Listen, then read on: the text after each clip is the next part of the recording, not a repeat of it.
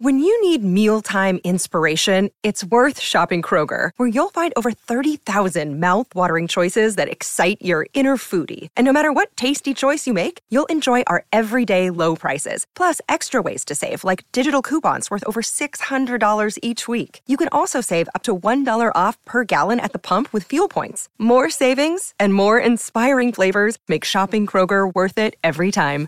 Kroger, fresh for everyone. Fuel restrictions apply. Look, Bumble knows you're exhausted by dating.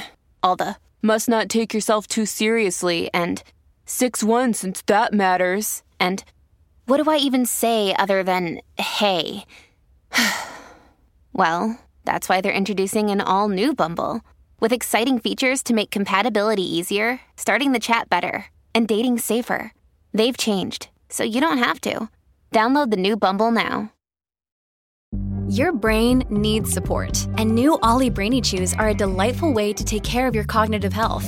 Made with scientifically backed ingredients like Thai ginger, L-theanine, and caffeine, Brainy Chews support healthy brain function and help you find your focus, stay chill, or get energized. Be kind to your mind and get these nootropic chews at ollie.com. That's O-L-L-Y.com. These statements have not been evaluated by the Food and Drug Administration. This product is not intended to diagnose, treat, cure, or prevent any disease. Hola, esto es New Books Network en español. Bienvenidos a New Books Network en español. Les saluda Kenia Bello desde la Ciudad de México. Mi invitado de hoy es el doctor Jesús Iván Mora Muro, autor del volumen Los historiadores, una comunidad del saber, México 1903-1955, que publicó el Colegio de Michoacán y el Colegio de la Frontera Norte en septiembre de 2021. Iván, gracias por esta conversación. Muchas gracias, Kenia, a ti por la invitación y por el espacio para seguir platicando de este libro que, bueno, eh, me tiene muy contento la recepción que ha tenido. Ah, bueno, ahora nos, nos contarás más de esa recepción y esta conversación nos permitirá conocer más de ti y de tu contribución al estudio de la historiografía mexicana del siglo XX. Iván, ¿nos podrías contar cómo empezó tu interés por la historia? Sí, bueno, eh, yo creo que como todas y todos en un principio es un interés personal, ¿no? Es un interés en el pasado, quizá propio, familiar, eh, es un sentimiento ahí de necesidad de conocer el pasado. Y después, pues bueno, ya me puse a investigar opciones, si había esa carrera o no, eh, y resultó que en la Universidad de Guadalajara la ofertaban, yo vivía en Chihuahua, eh, soy originario de allá. Y bueno, decidí eh, trasladarme a la UDG para eh, cursar la licenciatura en historia en el año 2001. Entonces, bueno, ingresé a la licenciatura y poco a poco, pues bueno, fui conociendo de qué se trataba esta carrera, esta licenciatura, esta profesión que posteriormente pues me dedicaría a ella. Y como comento, pues bueno, quizás ese primer conocimiento o interés en el pasado se fue convirtiendo en una labor eh, constante, un interés constante historiográfico, los temas que va uno conociendo en la licenciatura, los profesores y profesoras que a uno lo instruyen constantemente en el oficio, como decía Luis González. Entonces yo creo que ese cambio de perspectiva se fue dando paulatino, obviamente, en la licenciatura. Eh, puedo decir que pues, las primeras lecturas obviamente me parecían complicadísimas, ¿no? Leer a Marc Bloch, a Lucien Febvre, a eh, Le Goff, quizás esas primeras lecturas de la disciplina y otras de los temas específicos. Pues bueno, era para mí algo nuevo, que ya me gustaba leer, eso es importante también hacer énfasis, que fue mi primer interés, la lectura en general de literatura y bueno, escritura, quizá esos primeros poemas que uno escribe cuando está saliendo de la adolescencia. Y, entonces la lectura y la escritura fue algo que me llamó la atención y vi en la posibilidad de la historia, después una posibilidad tal cual de explorarlo y seguir afianzándolo. Sí, pues en realidad algo que me llamó muchísimo la atención de tu trayectoria es que durante tu formación recorriste buena parte del país. Ya nos contabas eh, de dónde eres originario, que para estudiar eh, la licenciatura te fuiste a Guadalajara, pero valdría la pena agregar que la maestría la realizaste acá en la Ciudad de México, entiendo, creo, en la Universidad Iberoamericana y el doctorado en el Colegio de Michoacán. Es decir, has estado en varios estados y actualmente eres profesor en la Universidad Autónoma de Querétaro. Eh, esa riqueza de tu trayectoria, vamos a retomarlo más adelante, pues también se refleja en la mirada que tienes sobre la historia, la historiografía eh, mexicana, ¿no? que está muy permeada por la visión regional. Pero entonces, creo que sería interesante que nos contaras si siempre te has interesado por temas historiográficos, qué trabajaste en la licenciatura, qué hiciste en tus estudios de posgrado. Bien, sí, eh, fíjate que en la licenciatura, llegado el momento de elegir tema de investigación de tesis, porque bueno, siempre, ya los últimos semestres, bueno, me, me convencí de que quería seguir en eso y era necesario hacer una investigación, una tesis. Y caminando los pasillos de la Universidad de Guadalajara, del Centro Universitario de Ciencias Sociales y Humanidades, me topé en los libros antiguos o viejos que vendían ahí en los pasillos un libro de Leopoldo Sea sobre el positivismo mexicano, que bueno, fue su tema fundamental, como sabemos, de Leopoldo Sea. Y ahí lo compré con esa intención de que qué voy a estudiar, ¿no? Me, interesaba la filosofía, me interesaba ya el pensamiento quizá historiográfico también, con las clases que había tenido.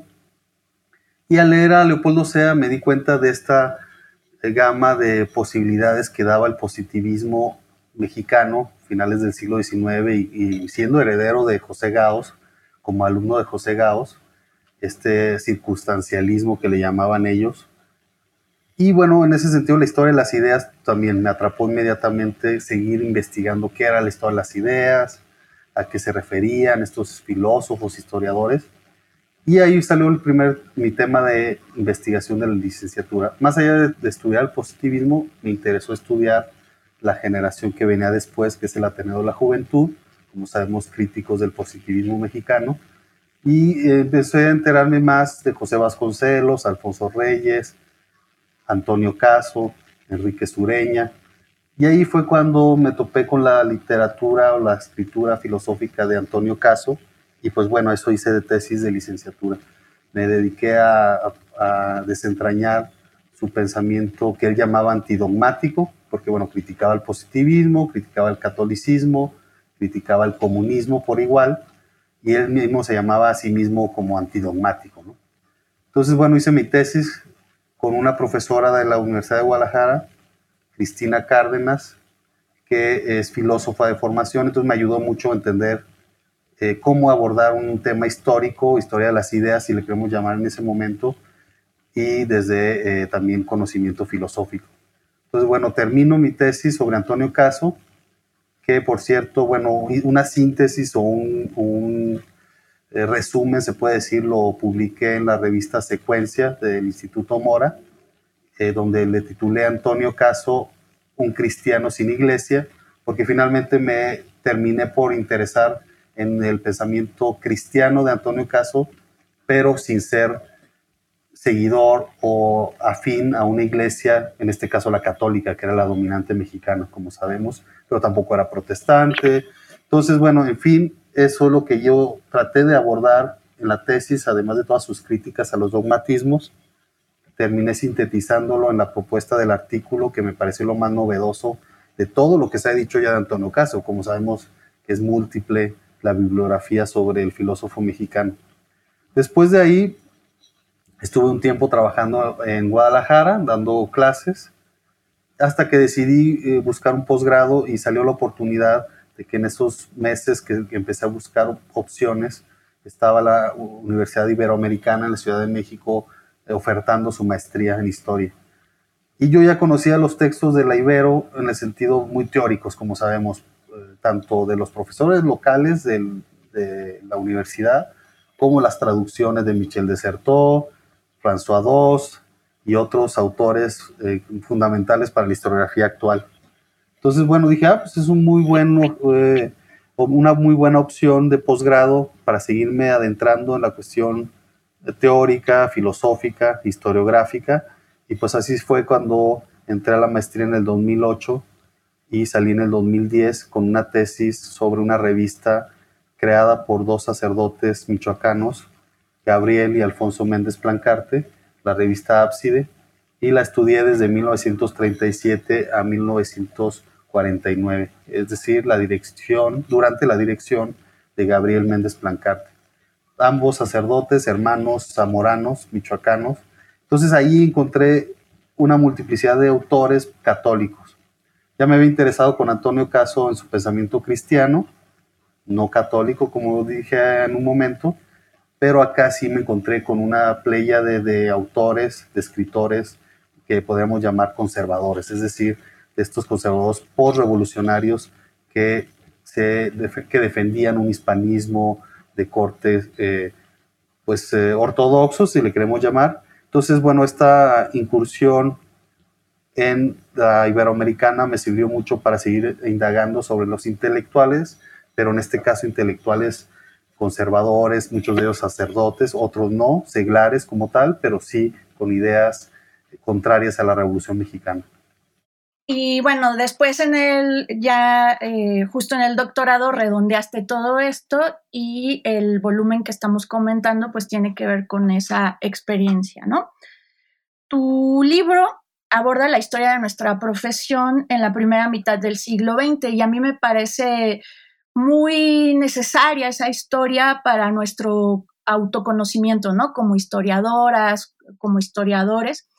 Y de hecho, uno de los motivos que me llevó a leerlo es que yo misma soy profesora de teoría de la historia, ¿no? Entonces, pues para mí es necesario conocer lo que se está haciendo en el ámbito de la historiografía, que también tiene muchas aplicaciones en los cursos de teoría de la historia, ¿no? Y llama la atención de tu formación, pues tu paso por la Ibero, porque es muy sabido que en esa universidad hay un núcleo bastante importante de gente que se ha dedicado a investigar sobre la historiografía y tienen una revista importante en la Academia Mexicana, Historia y Grafía, ¿no? Eh, no obstante, Iván, eh, pues eh, realmente si uno se fija en las premiaciones que año con año realiza el Comité Mexicano de Ciencias Históricas, históricas eh, pues realmente la categoría donde hay menos trabajos es la que tiene que ver con la historiografía, la teoría de la historia, ¿no? Eh, hay otros temas que son mucho más populares, la historia política, la historia social, la historia cultural, y realmente entre nosotras, nosotros, hay eh, poco interés en general por estudiar eh, lo historiográfico, por entrarle a las discusiones más teóricas, más filosóficas. Entonces, bueno, yo quería destacar esto sobre eh, tu trayectoria, sobre tu libro. Y a propósito de él, eh, me gustaría preguntarte, para seguir con la conversación, ¿cómo te conectas o distingues de quienes habían trabajado estos temas de historiografía mexicana del siglo XX, de la primera mitad, previamente? ¿No? Eh, quizá para ayudarte a responder, lo puntualizaría con una segunda pregunta. ¿Qué, planteas en esta investigación que no aprendiste en tus propias clases de historiografía? Muy bien, sí, pues una pregunta muy interesante. Eh, sí, yo pienso que tradicionalmente, bueno, es una respuesta que puedo formular quizá a bote pronto, es que la historiografía mexicana se había caracterizado quizá por una escuela entre los más representativos Álvaro Matute, por el lado de la Universidad Nacional Autónoma de México, quien había hecho hincapié quizá en lo que escribían los historiadores mexicanos.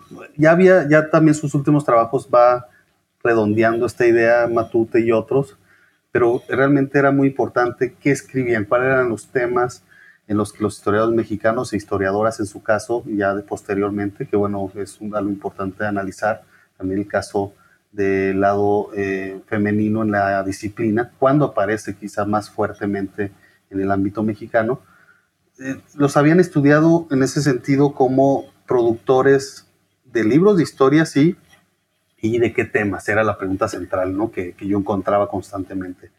Si estudiaban el virreinato, si estudiaban el siglo XIX, las guerras en el siglo XIX eh, nacionales, eh, Revolución Mexicana, bueno, los grandes temas o tópicos que estamos acostumbrados a conocer. Y yo cuando leía estos libros, obviamente me, me dieron mucha, muy buenas pistas para entender el curso de esta disciplina en el ámbito mexicano desde el siglo XIX, evidentemente, pero sí me di cuenta que no habían sido tratados los historiadores como intelectuales. Esa yo creo que fue mi clave. Poco a poco al leer toda esta bibliografía y bibliografía alterna de la historia intelectual, cuando di el giro de entender la historia de las ideas hacia la historia intelectual, me di cuenta que eh, había un potencial importante de verlos desde su propia emergencia, es decir, ver a los historiadores, a los individuos, historiadoras también, obviamente, desde su momento de enunciación o cuando enuncian ese discurso historiográfico y interesarme también sobre las polémicas, los grupos que iban afianzándose, pero también los grupos contrarios, es decir, alianzas, pero también quizá desencuentros entre grupos, facciones, si le queremos llamar también ideológicas y historiográficas también, que va de la mano a veces lo ideológico con lo historiográfico, pero no siempre, también hay que separar que hay veces que hay posturas que se vinculan historiográficamente, pero no ideológicamente. Entonces, bueno, eh, empecé a hacer este análisis ya en el doctorado en el Colegio de Michoacán y evidentemente, pues sí, la, la formación que había tenido en la Iberoamericana me ayudó para hacer la tesis de maestría sobre la revista Ábside, pero me quedó ahí una inquietud de hacer otro tipo de historia, no solamente de los intelectuales que llamamos conservadores, que aunque sí, bueno, también es algo que debo adelantar en el libro de los historiadores aparecen estos grupos hispanistas muy fuertemente remarcados y bueno, podemos dialogar en eso también, que es fuertemente esa facción abordada en mi libro.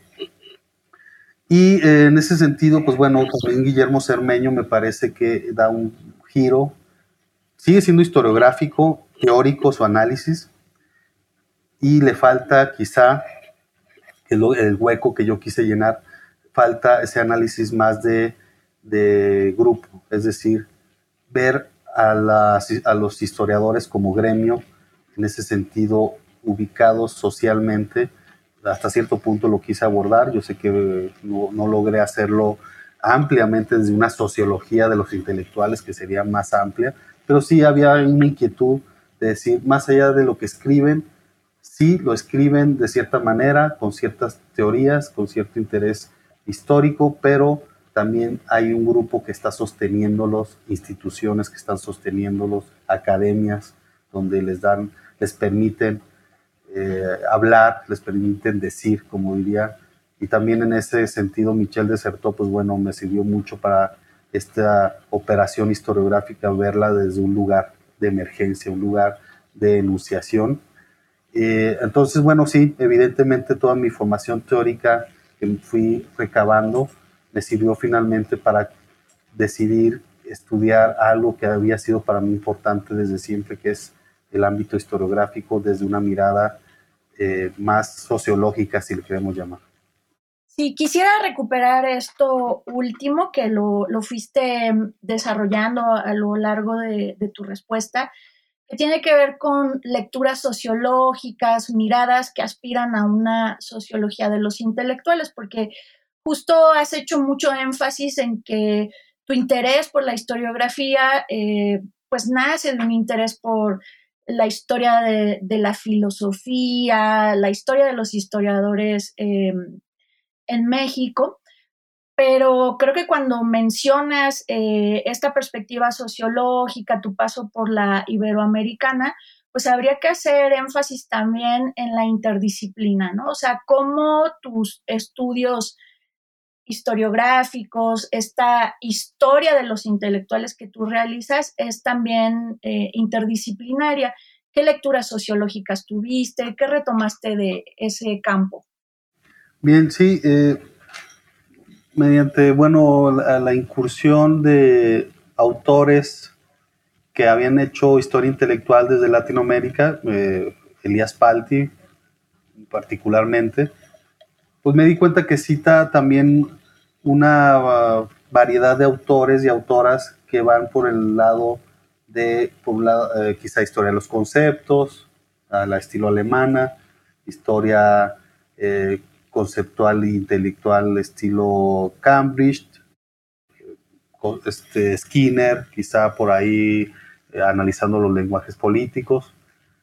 Y después también leer a Pierre Bourdieu con la categoría de campo. Para mí fue muy importante ver cómo los agentes, hay agentes en este campo historiográfico, que bueno, hay que también aclarar que en la tesis de doctorado incluyo esa, esa categoría, eh, campo historiográfico, la formación o la conformación del campo historiográfico, que ya en el libro decidí no poner en el título, pero me parece que sigue siendo uno de los ejes o el espíritu de la investigación, entablar ese diálogo interdisciplinario o multidisciplinario quizá con la sociología y eh, no tanto quizá con análisis literarios, que sería otra rama que podía, podría alimentar muy bien la historia intelectual, pero me parece que ese abordaje o ese acercamiento a los hombres y mujeres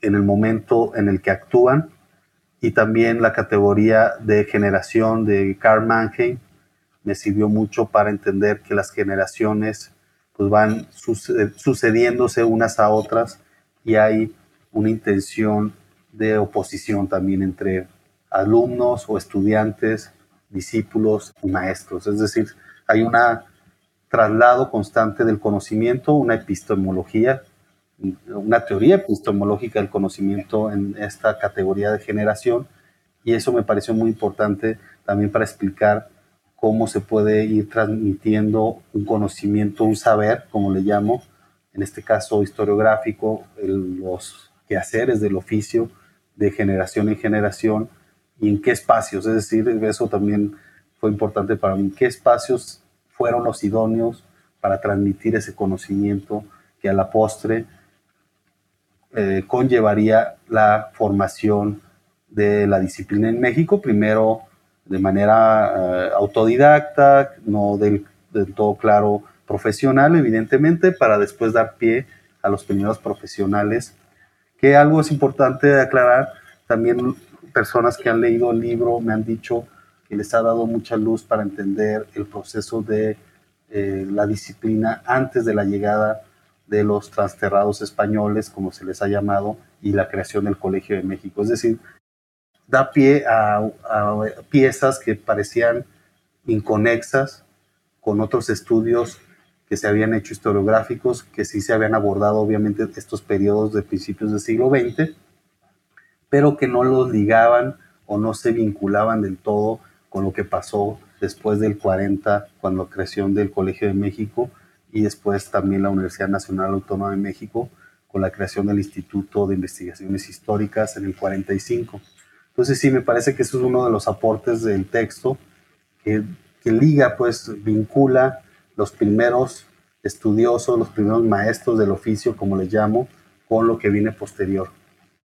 Pues yo te puedo confirmar, porque soy socióloga y soy historiadora, que esos puentes que tiendes entre sociología e historiografía para mí resultaron muy atractivos eh, como herramientas analíticas y que bueno, siempre hay estas discusiones eh, en efecto, ¿no? Eh, epistemológicas con el polo filosófico y el otro polo que está más contemporáneamente anclado en la teoría social, ¿no? Y que a mí me da mucho gusto que la historia siempre sea permeable a, la teoría eh, social y justo como te permitió pues plantear una lectura del periodo amplia, eh, mencionabas previamente en una de tus respuestas anteriores que justo abordaste pues también el siglo XIX, ¿no? O sea, aunque en principio, el libro se centra en la primera mitad del siglo XX. Hay procesos muy importantes que habían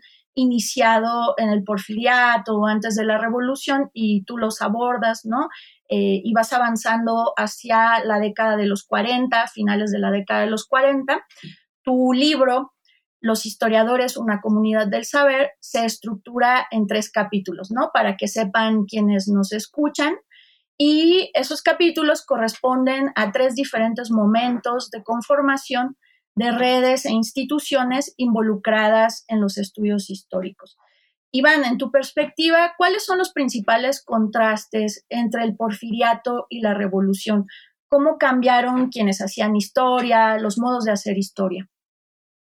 Bien, sí, eh, en la tesis doctoral inicio la investigación en 1884, cuando sale el primer volumen de México a través de los siglos, porque bueno, para mí era interesante ver esa primera obra comunal, si le queremos llamar, nacionalista, con ese nacionalismo del siglo XIX, y terminar en 1955 con el primer tomo eh, de eh, eh, Historia Moderna de México de Cosío Villegas. Entonces era como que el inicio y el fin, me parecía muy lógico, muy, muy adecuado.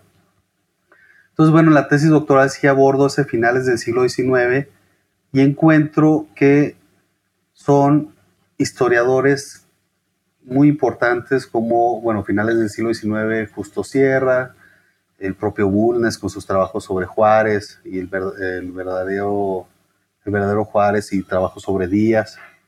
Entonces, bueno, eso, ese finales del siglo XIX es muy importante rastrearlo porque nos hablan de historia, nos habla ese periodo de historiadores, particularmente historiadores que demuestran un conocimiento histórico muy profundo, uh, monográfico se puede decir, pero yo encontré que no había una intencionalidad tan clara de formar a otros historiadores. Es decir, lo que veo como un quiebre importante con Genaro García en 1903, que es cuando inicia ya el libro, es la formación de otros historiadores, es decir, espacios donde se interesan por esta formación e esta instrucción de los quehaceres del oficio, los quehaceres y herramientas más importantes para realizar una investigación histórica. En otras palabras, cuando aparece el historiador que profesionaliza a otros o especializa a otros, si no le queremos llamar profesionalizante, sí especializante como tal, entonces en ese sentido es cuando aparece para mí este tipo de historiador que no se daba en el siglo XIX, aún así tenían sus talleres para recopilar documentos, y, y Casbalceta, por ejemplo, que tenía sus grandes colecciones de documentos antiguos. Entonces, este tipo de letrado, como le han llamado otros investigadores, investigadoras para los intelectuales, si le queremos llamar así, del periodo, que eran letrados, este, afines a varios temas, podían ser afines a la biología, a la sociología, a a la literatura, a la historia al mismo tiempo, ¿no? eran unos eh, eruditos en todo el sentido de la palabra. Y en el siglo XX, con la aparición, que es una tesis interesante de defender, con la aparición de, en el mundo occidental de la figura del intelectual que eh, permea la opinión pública, si se quiere, después del caso eh, Dreyfus, eh, me parece que en el caso mexicano también aparece un nuevo tipo de escritor o nuevo tipo de, referente que habla a un público también especializado. Y lo hago con una cita de Susana Quintanilla, que habla del Ateneo de la Juventud como ese grupo que ya habla a un público que necesita estar en silencio, escuchando las ponencias, las pláticas, se va hiperespecializando. Quizá todavía no es el caso que estamos viviendo en la actualidad, que queremos regresar obviamente a lo interdisciplinar, pero en ese momento hay una cierta especialización del quehacer histórico y además hay una formación de otros historiadores. Se les da las herramientas adecuadas, cómo hacer una cita correctamente, cómo hacer un análisis de un documento, de un eh, paleografiarlo quizá, entonces se vuelven talleres especializantes. Otra gran discusión que abordas en el texto fue la que enfrentó a cientificistas e historicistas en la década de 1940, porque eh, detenerse en esa discusión y qué destacarías de ese momento en la historia de la historia en México. Sí, es un, me parece que es un momento clave la teoría de la historia que ya varios autores y autoras lo habían detectado, obviamente esta disputa entre empiristas guiados por Zavala y, e historicistas guiados por O'Gorman en general, con otros adeptos a esas líneas, porque me parece que es el primer momento que se hace a gran escala una discusión historiográfica. Antes había pugnas ideológicas, que si era indigenista o hispanista, que si era marxista o católico, o quizá liberal en algunos círculos de, por revolucionarios. Entonces había una discusión en los congresos de historia patria que le llaman desde los años 30, discusiones que se tornaban más ideológicas que historiográficas. Entonces para mí, y me parece que eso es importante hacer hincapié, se da el primer debate propio para la disciplina, propio para, los para discutir los fundamentos de lo que debe ser la disciplina o no. Eh, que se, cómo se deben abordar el pasado, la, cuestión de la verdad en el pasado también, eh, con este historicismo de O'Gorman cercano a Heidegger y, a propio Ortega y Gasset y otras fuentes que él va recabando para posicionarse desde una manera teórica o de una forma teórica. Entonces este debate nos muestra el primer quiebre o el primer eslabón para entender las discusiones que vendrían posteriormente. Eh, y la, segunda mitad del siglo XX está plagada obviamente de discusiones historiográficas y ya se va diluyendo cada vez más, no del todo, quizás dependiendo del caso, se va diluyendo las posturas ideológicas o las facciones en, pugna defendiendo eh, posicionamientos políticos, si se quiere. Entonces se, se adentra cada vez más la disciplina en sí misma que también eso me han comentado eh, el caso de cómo los historiadores, el gremio y historiadoras actualmente hablamos para nosotros mismos, es decir, para el gremio. Y me parece que este estudio que realizo de 1903 a 1955 da pie a que sigamos analizando, para bien o para mal, cómo se fue conformando el gremio y cómo hemos eh, sustentado nuestros discursos en torno a que nos, discutamos nosotros mismos dentro de la disciplina. Yo creo que eso sin duda se logra porque nos permite reflexionar sobre las redes, las instituciones, los momentos ¿no? Eh, que fueron decisivos para que hoy podamos tener una cédula profesional y ejercer este oficio. Ya que estamos conversando la verdad, no puedo evitar salirme un poquito del libro y saciar una curiosidad propia. Eh, o sea, a propósito de esta discusión entre empiristas, eh, a veces también llamados cientificistas, y el bando historicista que estaba muy anclado a José Gauss, la Facultad de Filosofía y Letras, ¿no? representado de manera muy importante por Gorman, por Edmundo Gorman. Yo quisiera preguntarte, Iván, eh, ¿Qué opinas a ese respecto? Porque, por ejemplo, tenemos ese libro muy importante de Peter Novick sobre el desarrollo de la historia como campo en Estados Unidos, ¿no? Y él nos muestra esa transformación que se dio en la recepción de los estadounidenses sobre las enseñanzas de Ranke, lo que se podría considerar un cierto historicismo en Alemania. ¿No? Y entonces tengo la impresión respecto al caso mexicano que justo hay como unos problemas, bueno, no problemas, sino justamente procesos de recepción, de multiplicidad de significados del historicismo, ¿no? O sea, de repente la visión que tiene O'Gorman, por lo menos lo considero yo, eh, sobre el historicismo, no, no checa con em, con lo que también se sabe actualmente sobre Ranke, su figura, su influencia en Alemania y en otras partes del mundo. Entonces quería aprovechar y preguntarte.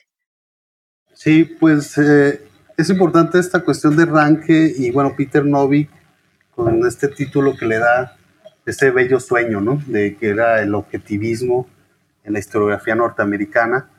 Y en ese sentido, pues bueno, sí, eh, ya Cermeño dio avances muy importantes ¿no? en su eh, libro La cultura moderna de la historia, cómo hay un retorno, arranque tardío, se puede decir, donde arranque pues trata de ser no eh, hegeliano, ¿no? Es anti-hegeliano, más bien, en ese sentido de que dice, a mí no me interesan los grandes procesos de leyes, más bien, o, establecer leyes del devenir histórico, sino me interesa algo muy simple para arranque en ese momento que decía, que es, quiero conocer o saber lo que realmente pasó. Entonces, bueno, si hay un retorno, un regreso quizá eh, de rebote en México a, ese historicismo alemán, que podríamos eh, pensar que Zavala pues, es un gran representante ¿no? de, ese, de ese realmente querer qué ocurrió en el pasado y no establecer eh, ciertas leyes del devenir que sería propio de la filosofía de la historia. Entonces, bueno, sí me parece que el de el Peter Novik, el libro de Peter Novik, nos permite eh, aventurarnos y fue una base para mí importante también una guía.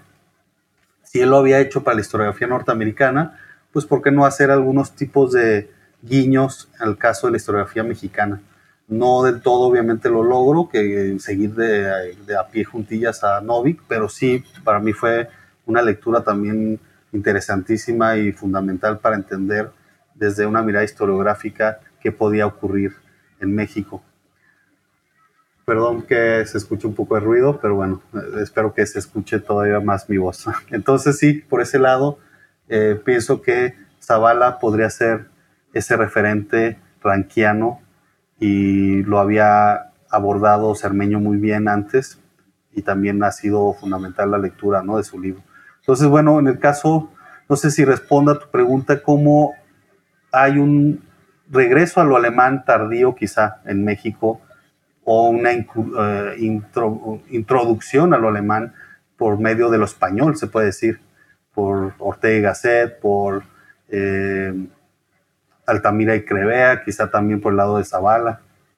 Sí, en realidad creo que también el punto es hasta dónde hubo positivismo en historia, ¿no? O sea, precisamente como alguien que viene de la sociología, creo que sé reconocer eh, una actitud más positivista, más cientificista, porque hay sociologías que tenían aspiraciones a formular leyes, ¿no? Y eso nunca se encontró en la historia, ¿no? Y en esta discusión entre historicismo, cientificismo, siento que hay como muchos problemas de traducción, como, no sé, ¿no? Que, que, valdría la pena seguir profundizando en eso, pero bueno, tampoco es el asunto ni del libro ni de la entrevista, aunque no sé si quieras agregar algo a ese respecto. Sí, solamente sí, tienes razón. Por eso el propio Álvaro Matute siempre dijo, no le llamemos positivistas a los empiristas como Zavala. Es un gran error. No quieren establecer leyes eh, al estilo positivista comtiano, spenceriano, del siglo XIX. Quizás sí ese positivismo en la historia sería el que tenía Justo Sierra, ¿no? que era spenceriano, y con su libro La evolución del pueblo mexicano, me parece, o evolución, eh, no me acuerdo exactamente el título, de, Sierra, de Justo Sierra, pero sí él sí podemos considerar es un historiador positivista eh, en su abordaje, en su necesidad de establecer estadios. Entonces sí, eso es importante. Álvaro Matute siempre insistió, no le llevamos positivistas a los empiristas mexicanos de principios del siglo XX. Sí, en eso estoy muy de acuerdo y en que también es muy útil la noción de una escuela metódica, ¿no? O sea, ese cientificismo asociado al uso de métodos, ¿no? Y, tú lo abordas bastante bien cómo se fue transmitiendo el oficio con énfasis en la metodología, en saber tratar las fuentes, en las lecturas. Eh, y te digo, podríamos eh, irnos por esas discusiones importantes para la historiografía, pero no perdamos de vista tu libro. Como yo había mencionado previamente, pues tu trayectoria es interesante porque fuiste migrando del norte del país hacia el centro donde eh, vives ahora. Y esa vivencia yo creo que fue muy importante para la mirada regional que tienes en el libro. Tú exploraste el surgimiento de comunidades históricas más allá de la Ciudad de México. ¿Qué nos puedes decir al respecto? Sí, sí, me parece que esa raíz personal en el investigador, las investigadoras siempre es fundamental. No lo, uno como escritor de un libro de historia, sea historiografía o de un tópico específico, pues rara vez hace referencia a esa cuestión personal. Quizá un poco ahí queda el resabio de esta idea de objetividad, ¿no? Decir, no, pues bueno, yo voy a hablar de mi tema, que es el siglo XIX, eh, la Revolución Mexicana, y trato de desaparecer aparentemente, ¿no? Que ya sabemos que eso no ocurre, que no desaparece uno como autor, eh, y las subjetividades ahí están siempre presentes. Entonces, bueno, sí, eh, para mí es importante decir esto que en mi traslado desde el norte del país hacia el occidente, que es Guadalajara, después a la Ciudad de México y regreso al occidente a Michoacán, eh, para mí el, momento de estudiar en la Ciudad de México fue fundamental. No, no es de que no lo fuera en Guadalajara y en Michoacán, pero sí la Ciudad de México para mí siempre fue una espinita ahí que quería sacar de que estudiar en, la capital, pues porque uno como eh, del interior de la República, como le llamamos, siempre está uno imaginando, es un imaginario constante la Ciudad de México, es decir, en la televisión la vemos, la vemos que ahí está lo más importante del país, el gobierno, eh, la cultura. Entonces siempre hay una necesidad de conocer, pero hay una también cierta eh, resistencia, por lo menos en mi caso como norteño, quizás que el norteño es muy particular, ¿no? Esa idea de eh, la distancia, el distanciamiento hacia el centro del país. Entonces, para mí salirme de Chihuahua, primero a Guadalajara y después ir a la Ciudad de México, me creó una visión, o más bien puse en práctica una visión distanciada de lo que ocurría en la capital. Es decir, para mí no era lo único importante porque conocía otras realidades, y esa sensibilidad, si se le quiere llamar, no la quería dejar de lado en el libro, aunque fuera muy someramente por, la cuestión del espacio. Eh, quizá en un futuro con proyectos historiográficos sería muy bueno que, que, armáramos equipos de trabajo, por ejemplo, para estudiar cada uno de los estados de la República y su historiografía y sus fuentes y sus archivos. Y, entonces es un proyecto quizá ahí que he pensado porque nos permite ver esa multiplicidad de esas piezas, pues que no están del todo claras. Y eh, pues sí, lo, lo, declaro, más bien lo, lo, tengo muy claro, que esta visión del interior de la República me permitió no ver solamente el centro, pues no, no solamente ver la capital. Alguna vez en una clase que tuve en el Colegio Michoacán, alguien preguntaba que si la Ciudad de México podría también estudiarse desde su región así como hay estudios de Guadalajara y su región, ¿no? Eh, y pues yo contesté que sí, porque tenía quizá un hinterland, un, espacio de, de, que llegaran los productos inmediatos a la Ciudad de México en la época virreinal. Pero bueno, ahí se discutió que como era tan grande la influencia de otras partes del mundo en la Ciudad de México, era poco probable hablar de regiones. Entonces ahí voy un poco en esto, de que eh, la dificultad para hablar de región en la Ciudad de México es inherente quizá a la visión investigativa, pero por el otro lado también de ver todo lo que es fuera de la Ciudad de México como regional, que también a eso se ha discutido mucho, que la categoría de región pues es más bien una categoría de análisis más que si se habla de fuera de la Ciudad de México.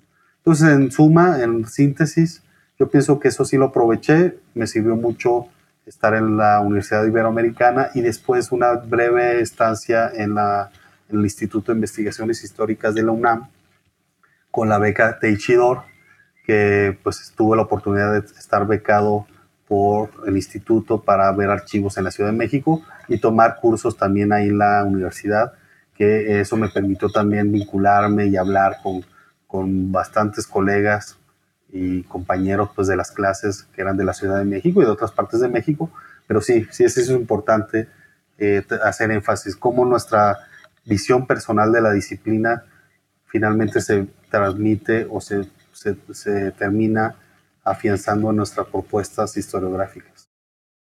Sí, es una mirada eh, más amplia que contempla más escalas y creo que es un acierto de tu investigación.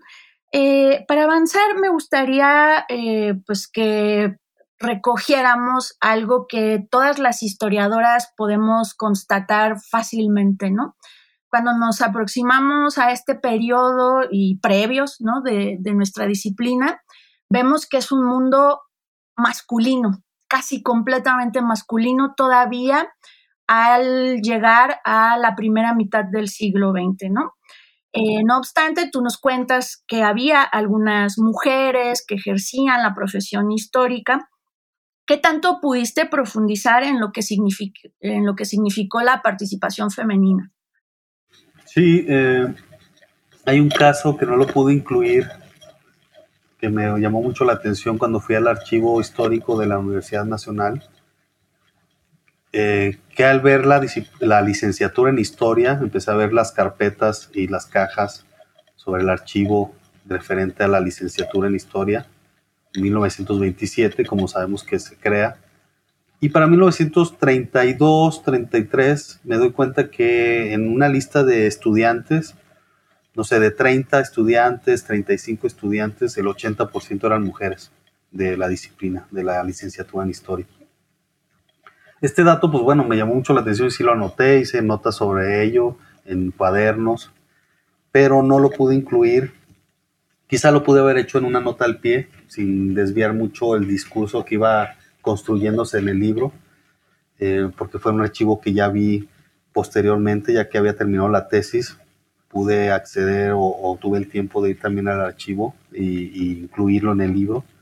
Entonces, bueno, este, este referente o este dato me parece que, pues bueno, como digo, tengo esa, eh, ese hueco, esa falta de, de quizá de espacio y, de, y de, de, la temática que iba llevando la obra para incluirlo, pero sí, me parece que sí, es un tema que futuros o futuras investigadoras, investigadores podrían abordar. Es decir, desde los años 30, cómo hay una, un nutrido número de mujeres en la disciplina que con el largo del tiempo quizá van desertando, no se dedican a, ello, pero sí, algunas que cito en el libro, eh, Josefina Muriel, eh, pocas como comentas, que sí, ah, me han dicho en algunas presentaciones del libro, eh, concretamente que sí había otros casos que yo no menciono, ¿no? que quizá ya en los años 40 eh, ya podía haber mujeres en algunos lugares o posiciones de poder en archivos,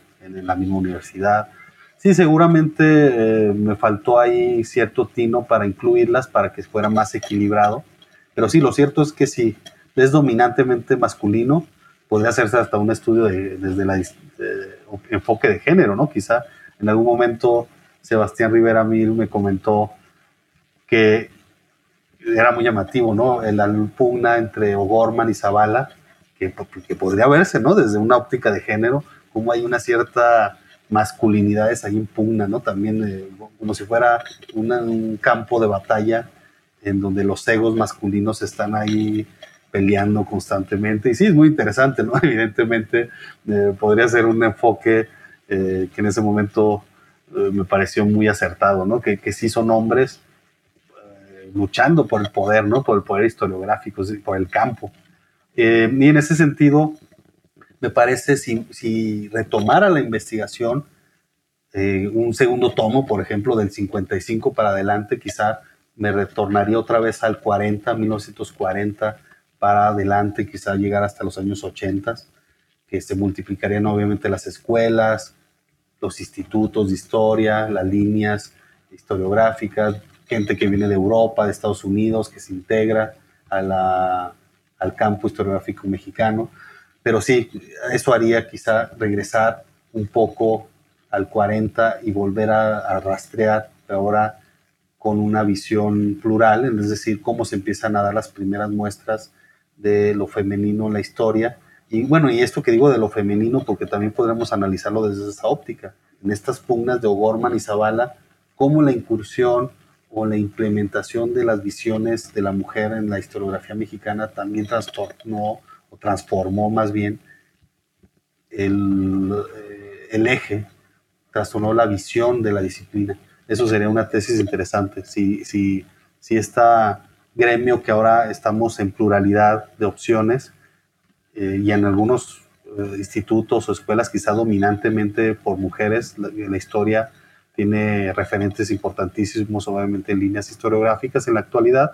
Entonces, rastrear cuándo se empieza a dar ese vuelco o ese giro, giro femenino, si le queremos llamar, a la historiografía mexicana. Sí, es, es imposible en una investigación cubrirlo todo, ¿no? Eh, pero yo creo que lo más importante que podemos recoger de la conversación es eh, pues esa necesidad que hay de insertar la perspectiva de género dentro de los análisis historiográficos, ¿no? Y a ver qué, dicen investigaciones futuras, las generaciones futuras. Eh, una última pregunta que tengo sobre el libro tiene que ver con esto que ya hablábamos previamente sobre las escalas, las regiones. Eh, si bien tu investigación se centra en México, América Latina, incluso España, ¿no? Es, un referente muy importante. Eh, pero yo me quiero centrar en América Latina. Es, es una realidad, una serie de redes que aparecen recurrentemente en tu texto. ¿Qué rescatarías de manera breve sobre las conexiones entre la historiografía de nuestro país y la del el resto del subcontinente? Sí, em, yo creo que es da pie para ahondar también más en ese aspecto. El libro da pistas, da ejes con el propio Zavala, con sus vínculos en la América Latina y su revista de historia de América, que bueno, busca hacer eso, un puente entre lo lusitano, lo hispano, lo anglosajón del norte de América. Entonces, bueno, sí, lo francés también. Entonces, ese puente, que ese proyecto de Zavala, que es el gran referente, quizá podemos rastrear otros, eh, se da una, eh, es una visión importante de, de nuestra América Latina, cómo se va dando a la par el crecimiento de la disciplina historiográfica, que, que lo hemos pensado quizá el propio Zavala que hace un viaje a América Latina y dice, bueno, aquí son la mayoría autodidactos o amateurs. En Argentina, Chile, Brasil, en un viaje que hace, está pensando en esa lógica que si ya son profesionales o no. Y me parece que da pie para pensar si se da un mismo proceso de institucionalización primero y después de profesionalización en ese sentido en América Latina. ¿Y, cuáles son los referentes? Pues eh, si hay un, referente también eh, cientificista y por el otro lado historicista o no. Y me parece que un medio importante para hacerlo son las revistas. Las revistas de historia, me parece que es otro del, mm, considero de los aportes del libro, esta recuperación de las revistas de historia con sus reseñas, cómo reseñan los congresos, los coloquios, cuando van investigadores, investigadoras de aquí para allá, para el sur del continente, o vienen acá a eventos. Me parece que eso podemos seguir indagando, tanto yo como interesado en la historiografía de corte latinoamericano, como otros investigadores, investigadoras que rastreen esas redes a través de las publicaciones.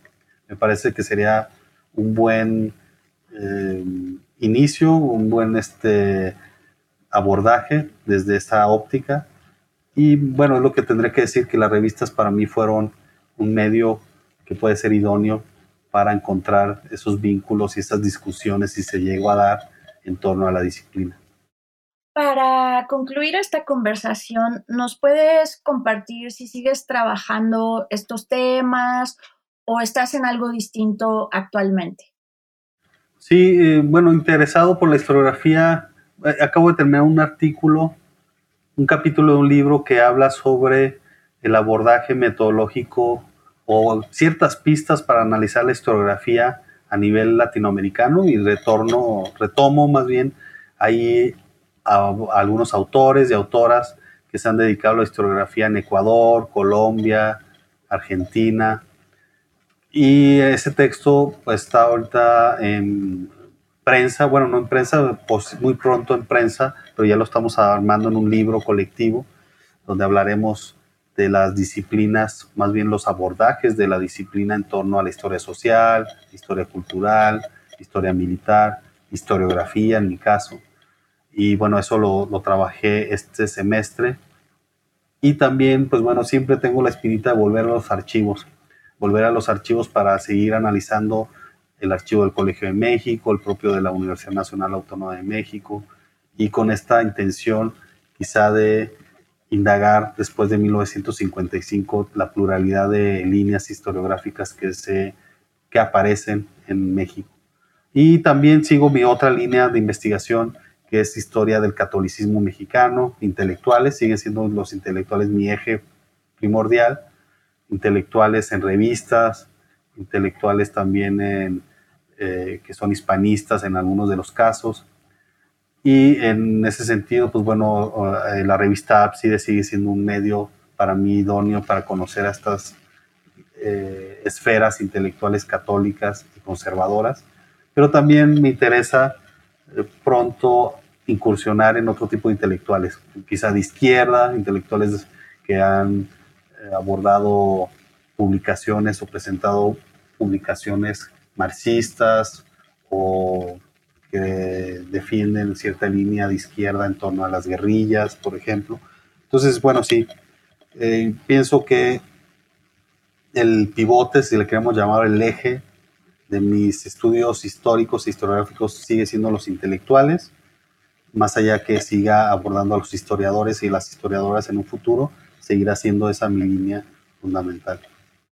Bueno, pues invito a quienes nos escuchan a estar pendientes de tus próximas publicaciones. Muchas gracias por esta plática, Iván, y esperamos que sea la primera de muchas otras ocasiones. Muchas gracias a ti, Kenia, muchas gracias por el espacio, a la universidad. Entonces, bueno, estoy al tanto de lo que venga después y seguiremos dialogando, espero, en, en otros momentos de estos temas tan interesantes que son los fundamentos historiográficos, tanto nacionales como a nivel internacional. Gracias. Hasta una próxima. Gracias por escuchar New Books Network en español.